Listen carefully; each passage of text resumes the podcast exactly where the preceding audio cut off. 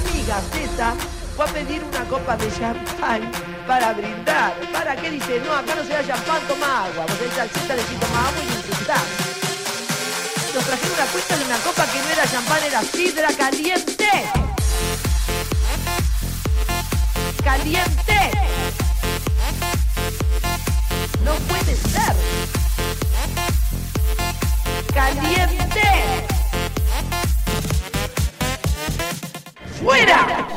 Hola a todos, bienvenidos a un nuevo episodio, tercer episodio de Sidra Caliente. Yo soy Mercedes Montserrat, tengo a mi lado a, Guillermo Félix. a mi otro lado, Eliana Ñíguez. y bueno, Y a al lado, otro, otro lado. y a mi otro otro lado. A Lucila Farrell. Eh, bienvenidos a un nuevo episodio. En el día de hoy hablaremos eh, de un tema que nos gusta mucho a todos y que nunca le encontramos de resolución completa.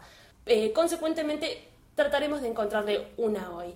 Delirios místicos, religión, obsesiones, ovnis, eh, espíritus y eh, mentes malignas. mentes malignas, sí, el, el diablo y, eh, ¿por qué no? Un poco de hipnosis también, ¿no es cierto? No. También puede sí, ser. también. Un, un poquito. Y estábamos repasando eh, un listadito internacional bastante eh, inte- interesante. ¿Qué tiene de interesante el mundo? eh, cuando decimos internacional terminamos hablando de Estados Unidos, señores y señores, porque eh, así es el capitalismo. Y el capitalismo está dominado por la cientología. Eso iba a decir, justamente, que si vamos a hablar de delirios místicos, si vamos a hablar de religiones extrañas y o dudosas y sospechosas, lo primero que tiene en la cabeza es la cientología. Sí. O sea, el- Tom Cruise, la placenta, son esas cosas Sí, que sí, sí. van a tu cabeza. El licuado de placenta, hermoso. fresquito. Que la cientología es como... Y a mí. ¿No? Eh, Ñami ñami. Qué rico, chicos. Está, eh, hablando de la cientología, volvemos. eh, es, es todo muy extraño porque hay gente que es como muy, muy, muy fanática y hay gente que la tira No por tanto, abajo claro. increíblemente. Es verdad que eh, es como si fuera un jueguito y tienen diferentes niveles y cuanto más plata pones y más locuras te mandás, Claro, bueno, sí. como Eso que vas es- escalando y te van diciendo como más secretos, una cosa así. como, no Sí, sé. no, eso Yo imagino no- Wonder no Boy. ¿entendés? De hecho, de hecho, les voy a contar algo. A mí hace unos meses me llegó una carta de la Iglesia de la Cientología. Existe Eh, la versión local. Eh, Supongo que existe la versión local. Sí. A mí me llegó una tipo de A mí la afuera. vuelta de mi ex casa, una iglesia. Eh, no, no me Es pregunten que- por qué. Tipo, llegó a mi nombre. Donde decía que si yo donaba cierta cantidad de plata, me iba a convertir en como si fuese un apóstol Claro, eh, claro. de nivel tanto. Y que después iba subiendo, iba, o sea, iban directamente a la plata. Iban directamente a la plata. O sea, jamás te explicaban, como suelen hacer otras religiones por ahí, ot- otros cultos, jamás te explicaban de qué se trataba, sino que directamente te decían que tenías que donar plata. Era- Es que justamente lo, lo que tiene de extraño esta religión, aparte de sus creencias y un montón de cosas loquísimas, pero es que tipo tenés que pagar, tenés que pagar una cuota. Es Ellos que- te dicen donación, pero es una cuota mensual, que si no pagas no puedes ir. Creo que si pagás, dependiendo la cantidad de plata que pagues, el aporte, más cerca estás de lo que ellas, ellos llamarían el cielo. ¿Puede claro, ser? bueno, es que Puede sí, ser, es lo sí, que decía. Eli recién. ¿Sí? Más grande tu donación, como que estás, sos más devoto o crees más en lo que estás haciendo ahí adentro. Claro. Y lo más gracioso que tienen ellos dentro de sus creencias, ¿no? O sea, religiosas, es toda la historia de cómo explican, ¿no? La creación de la cientología y que tiene que ver algo que yo leí que me causó muchísima gracia, que ellos creen en un tal dictador de la Confederación Galáctica que se llama Zenu, que agarró como un montón de humanos y los trajo a la Tierra en un nave espacial y los mató y entonces sus almas quedaron por ahí en la tierra y son los que ahora causan los problemas y los traumas. Entonces, esa es la base de la cientología, ¿me entendés? O sea- un, un superhéroe, más o menos, parece. Parece un villano Sí. de, de- de Es cómic, Jorel, más o menos. Claro, aparte Zenu se- es con X, Zenu. Súper rico. Muy Sanadú. Eh, pero claro, estos seres, entonces, estas, estas almas estarían causando el caos mundial. caos. Y entonces ellos como, ellos en realidad lo que creen es en la inmortalidad del humano y todas sus prácticas tienen que ver con llevarte un momento súper mega traumático y ahí resolverlo y ahí se resuelve tu vida. Y pero para todo eso tenés que pagar una cuota mensual, tenés Claro. que ir, que es como, es como un pupilo, los encierran y los hacen pasar por situaciones. Es como una, universidad privada. Es como la UCA. Pagás la matrícula, empezás pagando todos los Y tenés un meses. viejo que te vuelve loco y todos que piensan que están escuchando lo más revolucionario de su vida. Está cercano. Ahí está el mentor, que es el profesor. Claro. eh, y de ahí pasan los niveles. Pero en realidad la cientología para todos sigue siendo la placenta. Sigue siendo la placenta, Sí. porque quien le hizo conocida, Tom Cruise, que es el que pobrecito tuvo más problemas con esto. Porque no podemos, no sé si podemos hablar de un delirio místico en sí con Tom Cruise, pero sí podemos decir que es una persona terriblemente extraña. No vamos a hablar de sus dotes act- actorales que pueden estar o pueden no estar, a mí todavía me quedan dudas, pero sino de que es un, es un tipo raro. Es un tipo raro que se le conocen pocas cosas de la vida privada y a la vez tipo súper allá afuera, como todos los, los problemas, se casó varias veces, ¿no? Y Dos de los, eh, casa- de los matrimonios más famosos y controversiales que tuvo fueron con Nicole Kidman y con Katie Holmes. Y se conocían todos los detalles. Katie Holmes que hablaba de que, tipo, pobrecito, que estaba mal dotado y que no sabía coger, tipo, le, tiró huyó, barro que encima. huyó del casamiento, va, digo, huyó de- del matrimonio. un- ¿no? Como que se fue Sí. un día de la casa y el otro día dijo, bueno, abandonó el Me no digo, medio. divorciamos, claro, sí. Bueno, Podemos hablar de una persona dejamos rara a- al hablar sí. de Tom Cruise. Y entonces eso es lo que nos, nos trajo a, a este tema de los delirios místicos. Porque es un tipo que la piró. De alguna forma u otra la piró. Y no sé si se acuerdan, pero en un momento cuando él se separó de Katie Holmes, había como un rumor que se corría que dentro de la misma iglesia lo querían emparejar con, con una chica, que no me acuerdo muy bien quién era, pero era como que ellos prácticamente lo obligaban a casarse con esa chica, que después terminó no, no pasando, pero se ve que era porque así juntarían más plata, no un sé. servicio de citas Como en la cole, digamos. La mamá que lo el otro. Claro, una cosa así. Mal. Pero sí, realmente Sí, es, que un, es un ser... Él, él tuvo muchos problemas a raíz de, de esa religión que eligió. O sea, su- no nos olvidemos de, por ejemplo, en el matrimonio con, eh, con Nicole Kidman, Mm. ella perdió a sus hijos, perdió la tenencia de sus hijos adoptivos que tuvo con él, gracias a la cientología. Él no es que tenía un abogado y peleó por, no sé, dio todos sus motivos por los cuales los chicos tenían que vivir con él, sino que se lo ganaron psicopateándola a ella desde la iglesia y ella siempre se cayó por mucho miedo. Nunca habló muy mal de la iglesia ni dijo mucho de qué había pasado, pero era rarísimo que un día para el otro dijeron, no, bueno, se separaron y los hijos viven con él. Y ella nunca dio ningún tipo de declaración alguna con eso.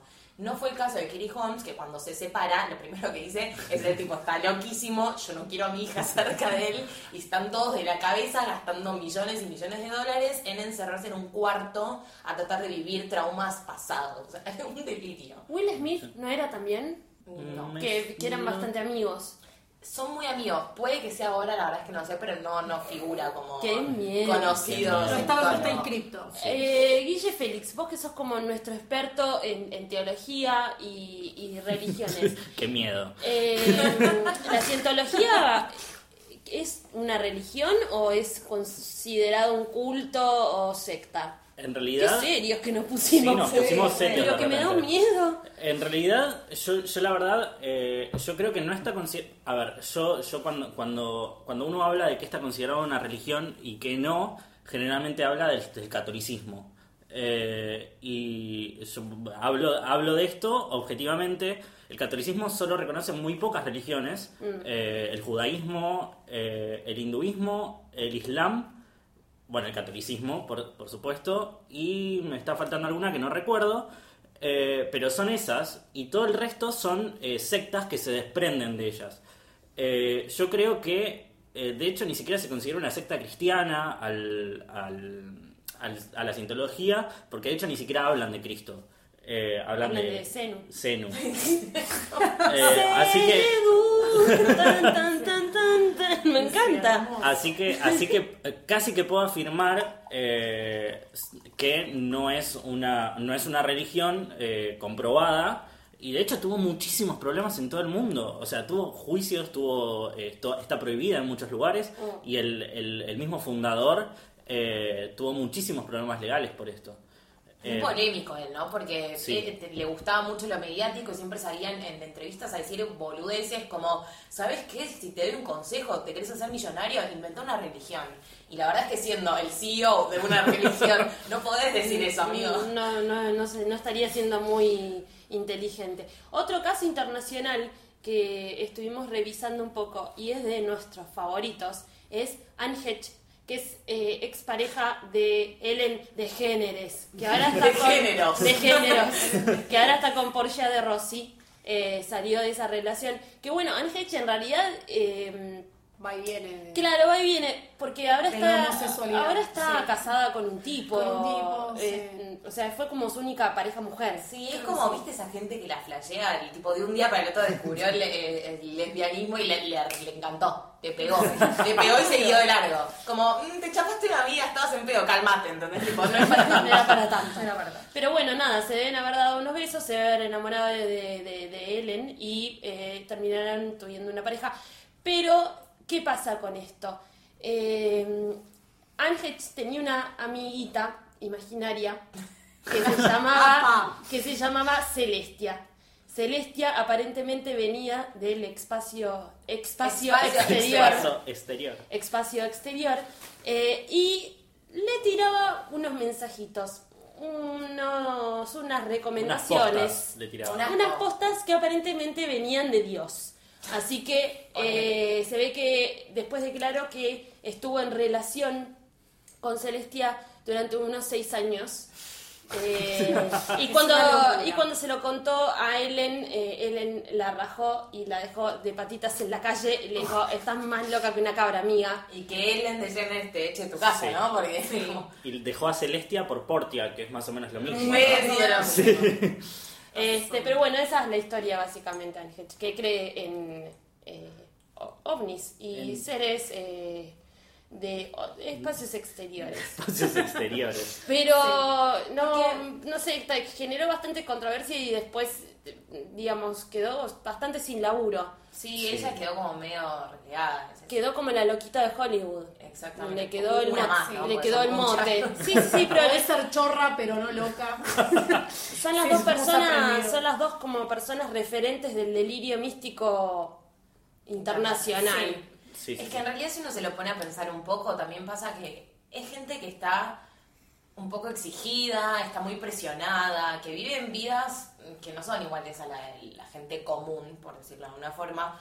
Entonces, medio que a uno le parece un poco lógico también, que de algún lado tiene que salir, o sea, deliran porque medio que no les queda otra. Y pasa eso, eso pasa más cuando la situación es peor o a mí me gusta mucho decirle marginal y, y por- y eso te lleva a, la- a las cosas locales. A ¿no? tener fe. a las a los estrellitas, a los que quieren, se creen que son famosos acá y cuando se dan cuenta que no, necesitan lugar para, exp- para escapar. Exacto, y quizás también buscan en eso eh, una forma una forma de llamar la atención muchas veces, ¿no? De, de como de, de, de querer de querer en eso volver un poco a la boca de todos. Eh, y se ha dado mucho en nuestro país, ¿verdad? Sí, claramente. Me parece que ustedes tienen unos ejemplos excepcionales.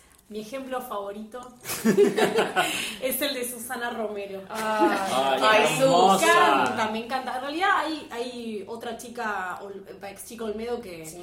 que antes de, de Susana ya había tenido una experiencia, que es que Silvia Pérez, que dijo que eh, le pegó tan mal la, la muerte de Alberto Olmedo que eh, una amiga justo le prestó un libro de Saibaba, le empezó a gustar, se armó el bolsito, no, contado por Silvia esto. En una entrevista, creo que fueron intrusos. ¿Qué miedo me das ahí? Se armó un bolsito y se fue a ver a Saibaba. Eh, y ahí volvió con un libro escrito de cuentos, que es para nada, de cuentos de como religiosos y de...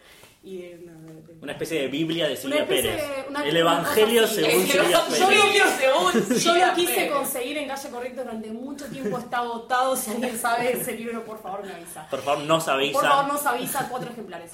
Eh, bueno, Susana Romero. Susana Romero creo que en el año 2004 por ahí había sacado unas fotos en el patio y eh, dice que en la foto se le apareció la Virgen. La familia le dijo, no, Susana, me parece que... No, Susi. Pues Susana me parece de que no tomar, es la Susana. claro.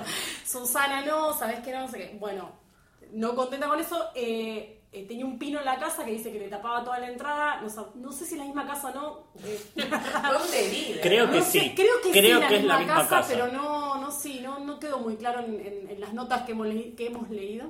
Y eh, bueno, llama muchacho para que le corte el pino, sale afuera y ve que en el tronco cortado del pino está el manto de la Virgen, un manto azul. Y eh, llama a la chica que trabaja en su casa. Obvio, porque ¿qué vas a hacer cuando encontrás Obvio. esa cosa? Le Porque, preguntás porque a la claramente eso solo le pasa a viejas borrachas que toman vino blanco. Y que porque tienen le que a otra trabajan persona. Tal cual. Es La el culto la- del Chardonnay. Sí, la vieja. Es muy Vieja, de la vieja vieja, Chardonnay. vieja Chardonnay mística.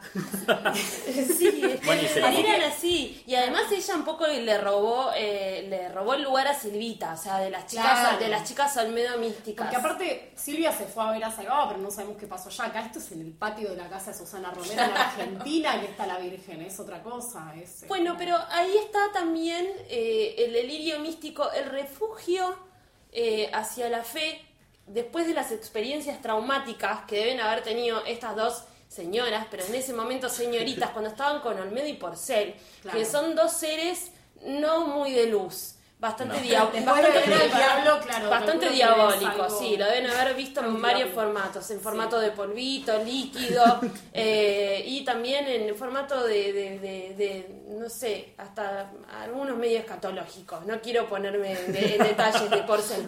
Pero digo, son chicas muy sufridas, entonces está bien, es el chardonnay, pero también es un poco el sufrimiento que viene en sus vidas que hace que necesiten un refugio mental eh, y un lugar donde amigarse Qué miedo, ¿no? consigo mismas. Como pasó también con Daisy Bay Queen, ¿no? la, Sí. la locutora La de locutora La amo. Marcela primero- María, chicos, se llama Marcela María. Bueno, Primero- Daisy, aparte, primero. eh, Primero dejó la comida y después dejó- Tengamos eso en cuenta que ella tuvo una experiencia.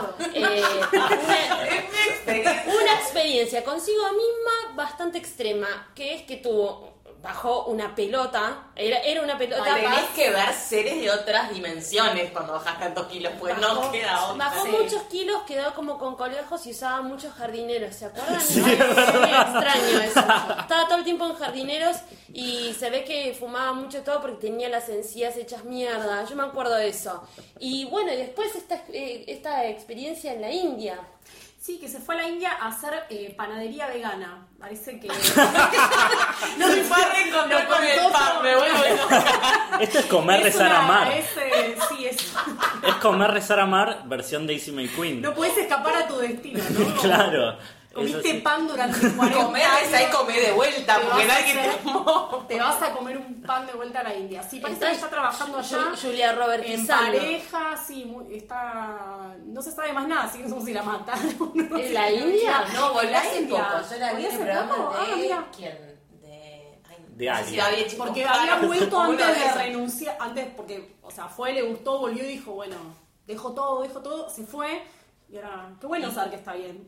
Creo que sí, me parece que Sí. sí. Ella vino con Ojalá sus que esté bien, telas sí. y con sus vestiduras ¡Qué así, súper autóctonas, que en realidad es como, Gordo, te fuiste a ponerte yoguineta y que te chupe todo huevo. ¿Qué- Sí, qué- te aplaudo por eso. ¿Qué paja ir a la India? Eh, quiero empezar con esa frase porque la verdad que a mí me da mucha paja, nunca iría a, a la India, pero además me parece que debe haber ido a la India en condiciones eh, copadas, porque la gente que va a la India vuelve bastante traumatizada, ¿o no? Sí. Parece que aparte fue a un, a un pueblo, ciudad, no sé qué es la capital del yoga. no sé, Yo no la veo Como la capital india del yoga. No sé, así que calculo que si era una capital del yoga, asumo Claro. que no haber sido un lugar muy pobre. No sé. Claro, no, debe haber estado en buenas condiciones. Si además volvió haciendo eh, panadería vegana y con telas, digamos, se llevó una buena experiencia, porque en, en realidad la India es puro morrón y arroz, básicamente. Sí, Esto es como sí. comida... Igual, ¿qué podemos esperar de una mujer que la conocemos por un nombre ficticio que se puso de fanática de una banda? O sea, Sí, sí. Sí, y de Fanática la, de y Freddie de- Mercury, qué freak que es. Y de la mujer- Nunca entendí si era por Disney o es era- por la mujer del pato Donald. La mujer. La, la sí.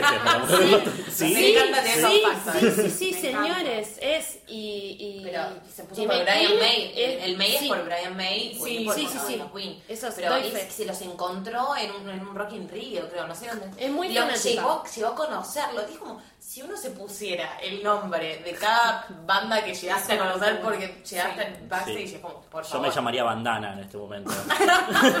Guillermo Bandana. Pero bueno, podríamos Bandana. decir que al fin y al cabo la religión de, de Daisy en su momento fue Queen. Y la comida. Y la comida. Y la comida. y la comida. Y sí. la comida. ¿Cómo te Pobre, cambia que, ser, la... que ser especial igual, ¿eh? Sí, sí, sí. Hablando un poco, volviéndonos al tema de la borrachera y de la, de la señora Chardonnay, Sí. eh, quiero, quiero retomar esto y quiero hablar un poco del pedo, ¿no? De, de- de- de- de los pedos. Hay otra, hay otra señora muy simpática eh, que la, la- la hemos conocido en los 80, que volvió hace poco a la tele, pero sin mucho éxito, Ay, creo que sé de quién vas a hablar y ya estoy amando. Seguí. que es la señora María Muchastegui. Ah, Ah, sí. La señora, la señora María. Muchastegui, la verdad, pobre, porque su delirio, su delirio místico no fue muy famoso, pero porque ella, la verdad, tuvo una vida bastante desafortunada en los medios. Muy, muy. Sí, muy Bueno, Eh. recordemos que María Muchasti era la, la gurú. eh, Como de- la Catherine Fulop de los 80, ¿no? Te Sí, levantaba claro, Exactamente, vos te levantabas y hacías ej- ejercicios con María Muchastegui hasta que pasaron al aire un episodio en el cual María, eh, eh, haciendo un ejercicio, se raja un flato. Ay. Eh, que además es un eh, esto estaba grabado y después María Muchastegui dijo que en realidad no se tiró el No, pedo. Yo la voy a defender. Ella dice que fue una- un, Hacelo, Mal hacelo, movimiento, la- hacelo, hacelo, Mal movimiento la colchoneta. Hace falta. fue, fue o un mal movimiento en la colchoneta. Ella dijo que fue el micrófono que, Sí, que sí, sí, falló. muy probable. Claro. Eh, y es muy probable, pero le cagaron la carrera. Eh, la- Literalmente. literalmente le cagaron la carrera. Y, y la verdad, mucho no apareció. Es cantante. eh, ¿En serio? Es cantante, ¿Tiene canta muy, discos? tiene discos y ¿Dónde canta canta? muy bien. ¿Canta en restaurantes? ¿Dónde Canta canta? muy bien. ¿Hace Canta escena? Sí, ha- hace escena shows. De hecho, es profesora de canto. Ojo. Ay, qué bueno.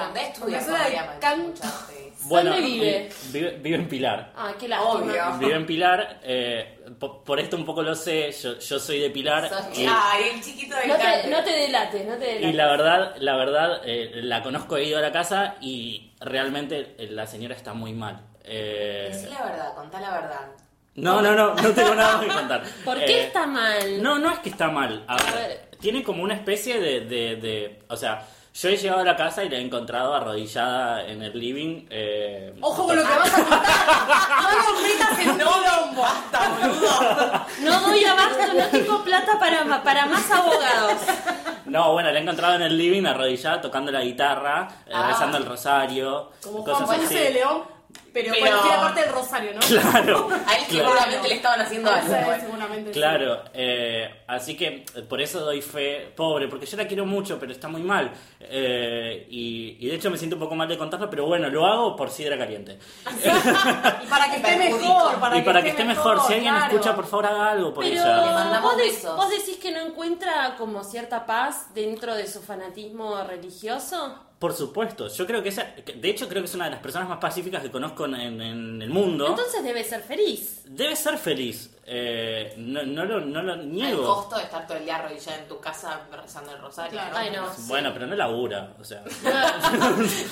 Tiene sea, tiempo para hacerlo. Tiene tiempo para hacerlo. Pero, pero bueno, eh, va- eh, esa es como mi, mi, mi testimonio de, de gente que conozco y que, y que está, está bastante un mal. delirio espiritual que no sé si está muy blanqueado o no, es el de, el de Cris Morena, que, que lo canaliza en, su- en sus programas, no tanto por ahí en... no sé, Creo- nunca la vi a ella Ese es un no confirmado, pero- Es un no confirmado, pero claro, o sea, claramente hay Claro. como una influencia espiritual muy grande que se ve en cada uno de sus trabajos y Esa en sus mujer no letras. está bien, chicos. Esa mujer no está bien. Tiene 16 años. ¿Se viste con Y esos no, no vestidos? solo que cree que tiene 16 años porque mm, se viste de pendeja. O sea, es una mujer que no está bien de la cabeza, de verdad. Y lo digo con mucho dolor porque es como prácticamente una segunda madre para mí. Porque me ha criado Cris Morena. Cris también es una mujer chardonnay. Es una es vieja, una es vieja chardonnay. chardonnay, una mujer un poco golpeada. Vieja chardonnay. Vieja al lado Hablando de Chardonnay, pues de Borbona, no, Bordonaba que, que tuvo un delirio muy malo, muy que tuvo un delirio hippie en realidad. No sabemos si fue un delirio, bueno, espiritual barra hippie que Sí, se fue a Bahía Blanca, sí. que vendió su auto acá, eh, agarró Tenía todo un su dinero. tenía un auto, tenía un auto y se compró una camioneta para conectar espacios culturales. Para- Para el que no sepa quién es Camila Bordonaba, porque probablemente no la recuerden, porque casi era, era, era un ser transparente, mm, muy poco de luz.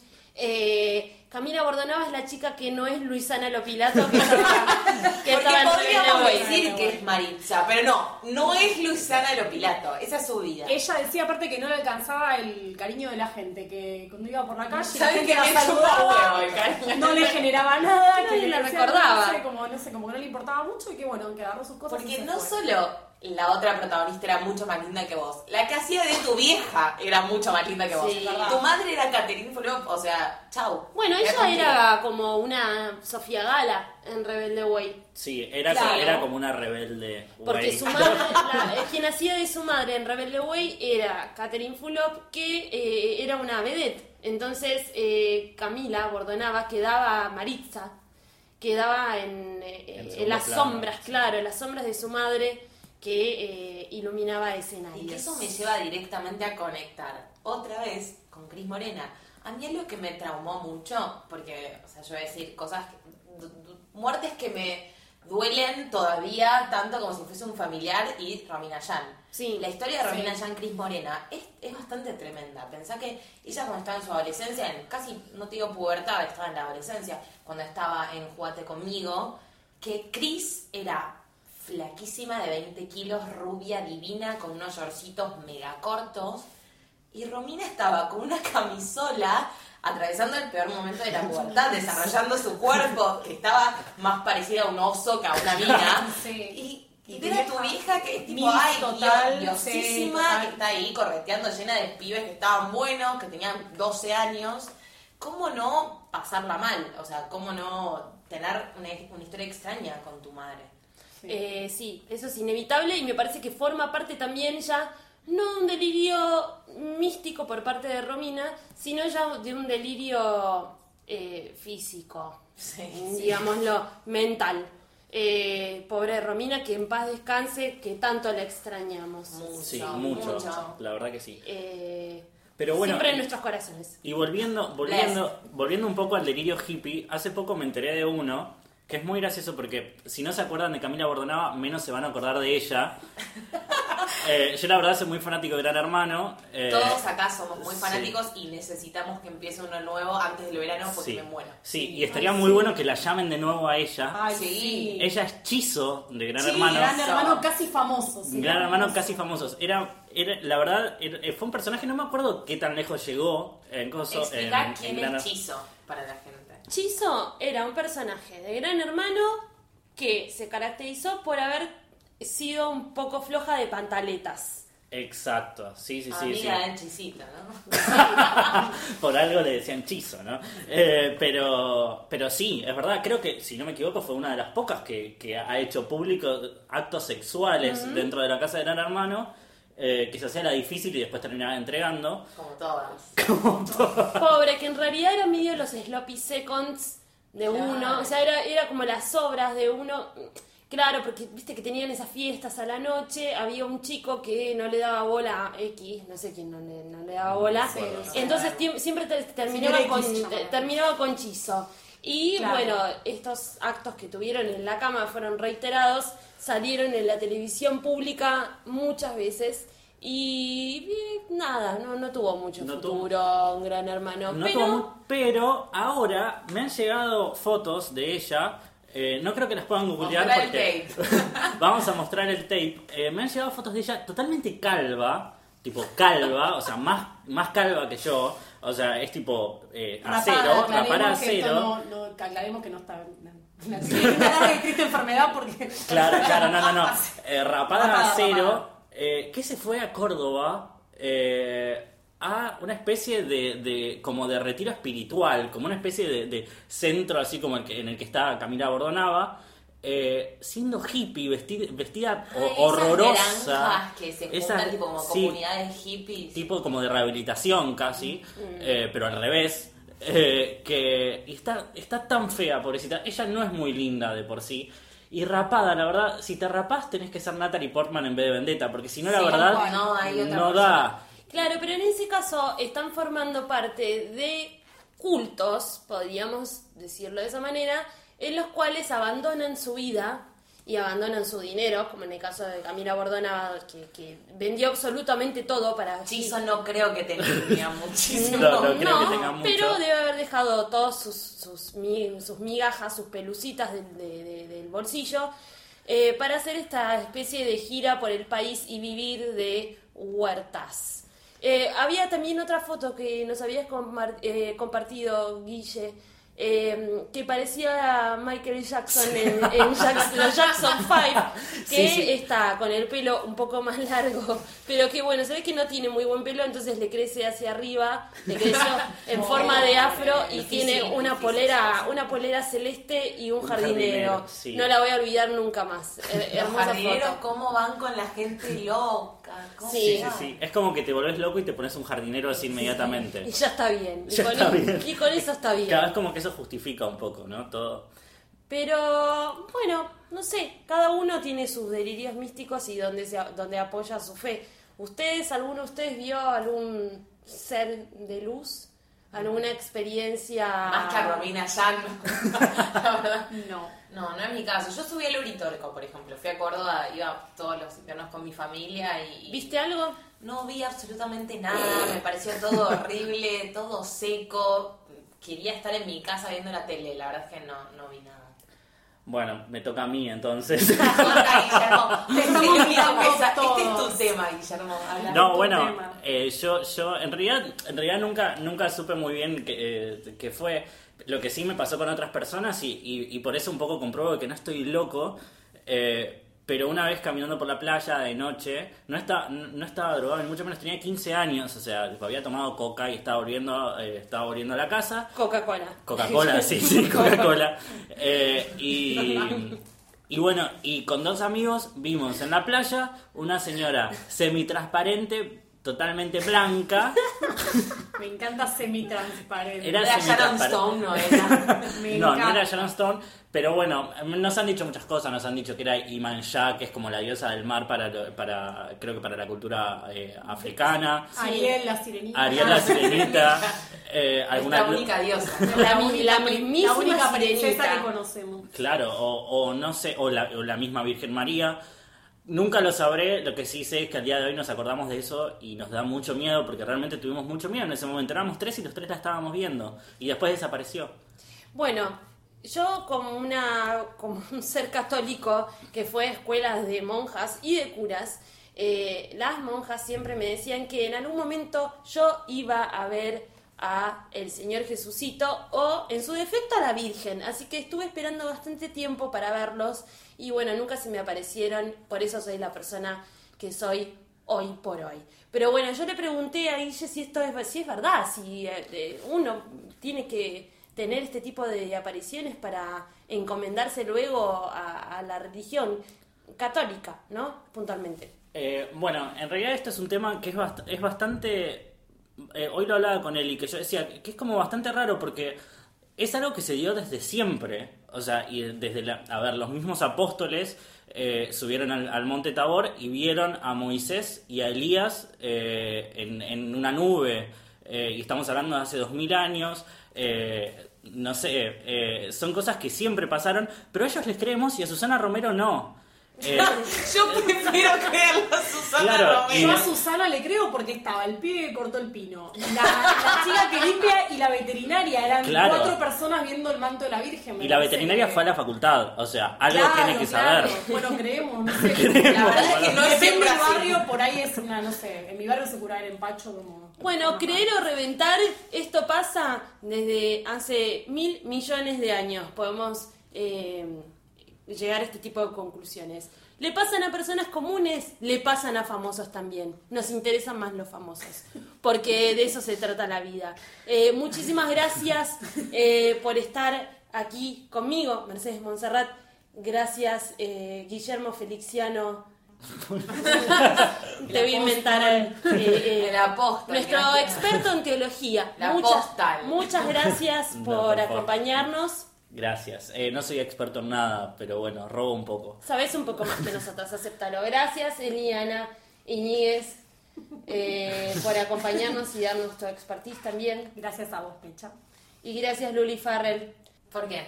Por estar acá borracha, como siempre. Como siempre. Y gracias a ustedes por acompañarnos. Eh, nos pueden encontrar en nuestro SoundCloud. Nos pueden encontrar en iTunes. iTunes. Y los esperamos en el próximo episodio de Sidra Caliente. Si quieren, pueden ponerle un poquito de hielo. ¡Caliente!